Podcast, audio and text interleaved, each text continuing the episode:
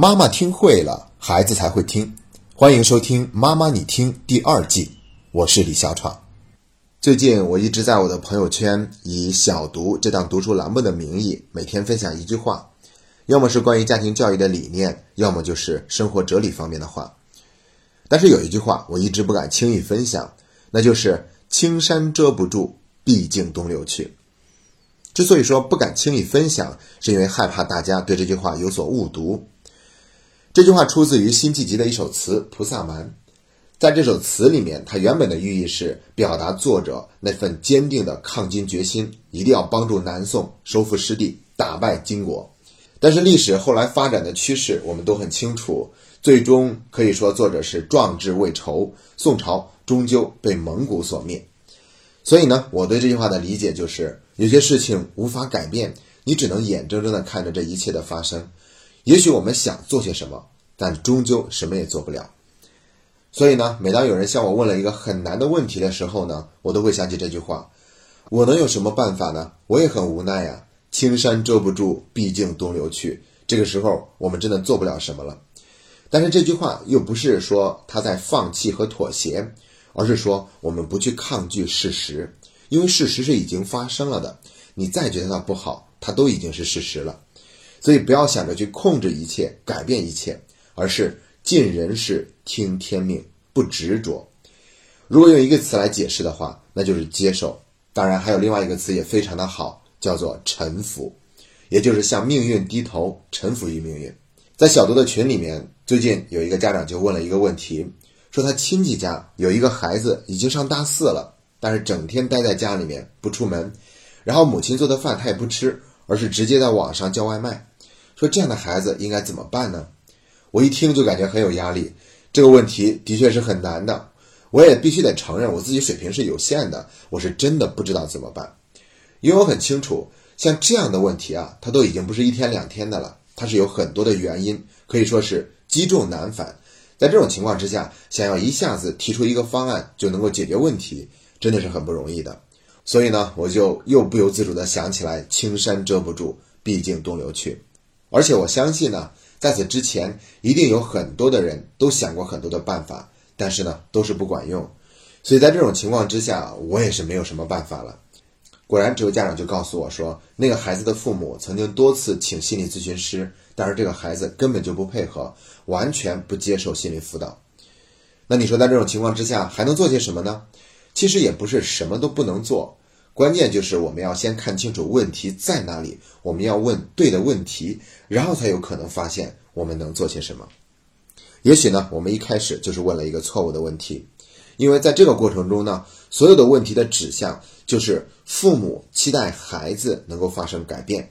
你看那对父母看到孩子这个样子，内心肯定是很痛苦的，包括也会很自责，觉得没有把孩子教育好，特别想做些什么。让这个孩子发生转变，能够好转起来。所以呢，他们是把能够解除痛苦的期望完全寄托在孩子身上。也就是说，只有孩子改变了，他才能够不痛苦。但是呢，这一切都是不可控的，我们改变不了别人。而且我知道这个孩子他一定也很痛苦，甚至都有可能会有轻生的念头，因为他对自己这种状态肯定也是不满意的。他或许能感受到父母的心痛，只是他无力改变这些，所以就干脆逃避、放弃，在那个地方破罐破摔。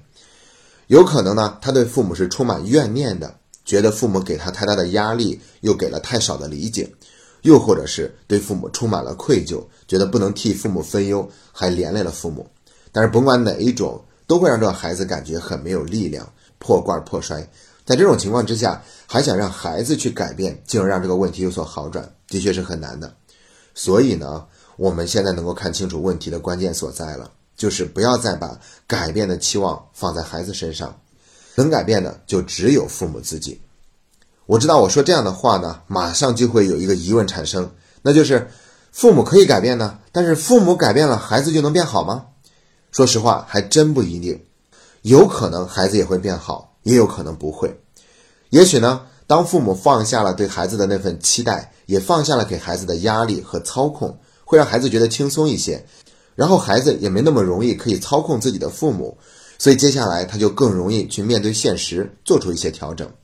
当然了，也有可能一点儿都没有变，对于父母给的爱和关怀全部拒绝，继续破罐破摔。但问题是在这个地方，我要说狠话了哈。如果这个孩子确定一生都没有办法有好的转变，请问他的父母还要好好过自己的人生吗？他们还愿意继续爱这个孩子吗？我们一直都在说一句话，叫做“爱比教育重要一万倍”。如果我们这一刻所做的一切不能让这个孩子变好，那我们是不是还能够守住父母的那份初心，继续做能够爱好孩子的事情？那其中有一项就是不把自己人生的期望寄托在孩子身上。不给孩子添麻烦，也不给他压力，同时呢，要为自己的人生负责。首先去活好自己的人生，这难道不是一件大有可为的事情吗？所以，这也就是为什么我们的读书会一直在提倡学以为己。我们所有的努力和成长，真的不是为了搞定别人，而是为了搞定自己。一定要让自己的内心变得更加的强大。说到这儿呀，我就想起来，我们之前也曾经分享过。央视出过一个纪录片，叫做《镜子》，讲的就是当代中国家庭教育中的一些困惑。其中有一个孩子叫佳明，十六岁，高一就辍学了，然后想当背包客，但是父母呢只想让他上学，觉得上学是唯一的出路，其他什么都不让他做。他都已经十六岁了，衣服还都是父母给他买的，骑自行车都不能骑得远一点，只能在近处骑。然后想养一条狗，家长也不让养。后来呢，他爸爸妈妈就把他送进了一个培训学校，同时爸爸妈妈也开始参与家长的培训课程。然后在这个过程中呢，父亲认识到，孩子之所以现在是这样的逆反的状态，其实就是他这个父亲逼出来的，因为他完全物化了孩子，把孩子当成了一个学习的工具，把自己的意愿强加在孩子身上，把学习当成了这个孩子唯一的出路。如果学习不好，其他的一切都没有意义。所以呢，佳明的父母认识到了这一点以后呢，就决定提前把孩子从学校接了出来，然后允许孩子不上学，允许他在自己的城市里面去做一个背包客。然后这个孩子不上学了嘛，所以想去网吧就去网吧玩。然后父母也不再阻拦他买狗，而是送了他一条狗。可是这孩子养了几天就没兴趣了，接下来就变成父母来养这条狗。然后这个父亲呢，就会觉得有一些失落。父亲就觉得这个孩子身上并没有他期待的变化发生，所以感觉有些泄气。在节目里面，他都说现在自己的生活都没有乐趣了。然后他的妻子听到这句话，就在那里掉眼泪，说：“你是一家之主，如果你都觉得没有乐趣了，那这个家就完了。”而且还说你的眼里就只有孩子，所以孩子让你失望了，你就觉得活得没意思了。如果你再这样的话，那不管孩子上不上学。我都要跟你离婚，然后在纪录片的最后交代了这个孩子接下来的发展趋势。他先是在父亲的资助下开了一家网店，两个月以后就关门了。然后在十八岁的时候，正式作为一个背包客远离家门去旅行。但是接下来这个孩子的人生轨迹是怎么样，我们并不知道。你看，这就是纪录片，它跟电视剧不一样。纪录片就是如实的反映现实生活，它不会有电视剧里面的那种大结局。因为生活是无穷无尽的，它还要继续下去，所以问题还在那里。在做这期节目的时候，我又重新看了一下这个纪录片，我内心特别的沉重。我好想知道佳明这个孩子现在过得怎么样了，他的父母过得好不好，是否已经看到了他们的人生不是为了佳明而活着的。就算是佳明这一辈子都活不出他们期待的样子，那他们还是有资格。值得去好好享受自己的人生，过好自己的人生，不然的话还能怎么样呢？所以说，青山遮不住，毕竟东流去。我们终究还是要臣服于命运，接受事实。这种臣服和接受，它不是放弃。听起来呢，的确是很像，而且我们很容易把它们搞混。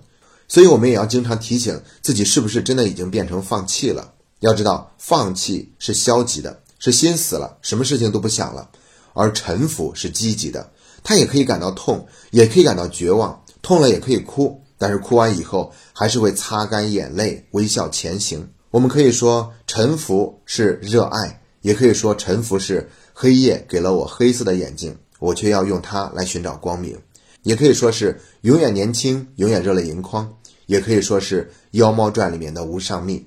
那为了能够让大家更好的接受臣服这个观点，我想分享两个故事。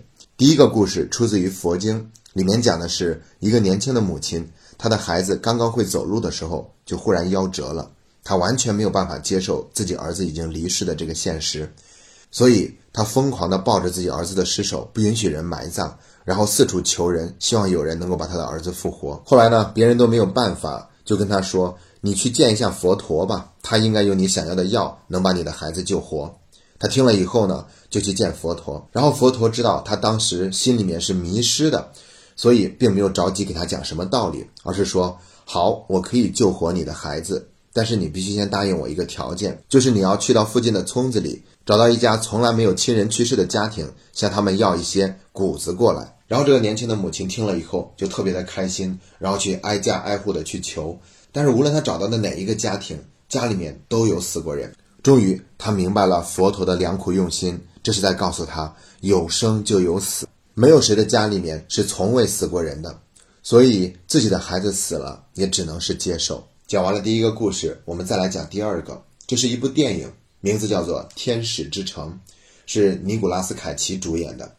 它里面讲的是一个天使爱上了人间的女医生，但是天使他不像人一样有知觉，所以如果他想跟这个女医生相恋的话，那就必须得放弃自己天使的身份，经历一番很大的折磨，变成一个人以后才可以去相亲相爱。但是他最终还是下决心要做一个凡人，去跟这个女医生在一起生活。最终呢，他经历了很多的磨难，终于他变成了凡人，并且跟这个女医生相遇。可是他们刚刚相聚，那个女医生就出车祸意外死亡了。他当时非常的痛苦，不明白上帝为什么这么做，是不是在故意折磨他？但是最终他还是臣服了。他为了那个女医生，放弃了自己天使的身份。来到人间做了一个凡人，可是刚来那个女医生就离开了人间，但是他还是要好好的珍惜这一辈子，努力的活下去。所以影片的最后，他是站在海边，然后拔掉自己的衣服，勇敢的向那些风浪游了过去，表达了他对这个事实的接受和臣服，也表达了他对自己人生的那份热爱。说完了这两个故事，让我们重新看回一开始提到的家庭教育中的问题。当我说，如果这个孩子注定没有办法变得更好，那又该怎么办呢？我知道这个问题的确会让人感觉很绝望和痛苦，但是事实就是这个样子的。现在，如果我们继续把更多的期望寄托在孩子身上，这是他背负不起的。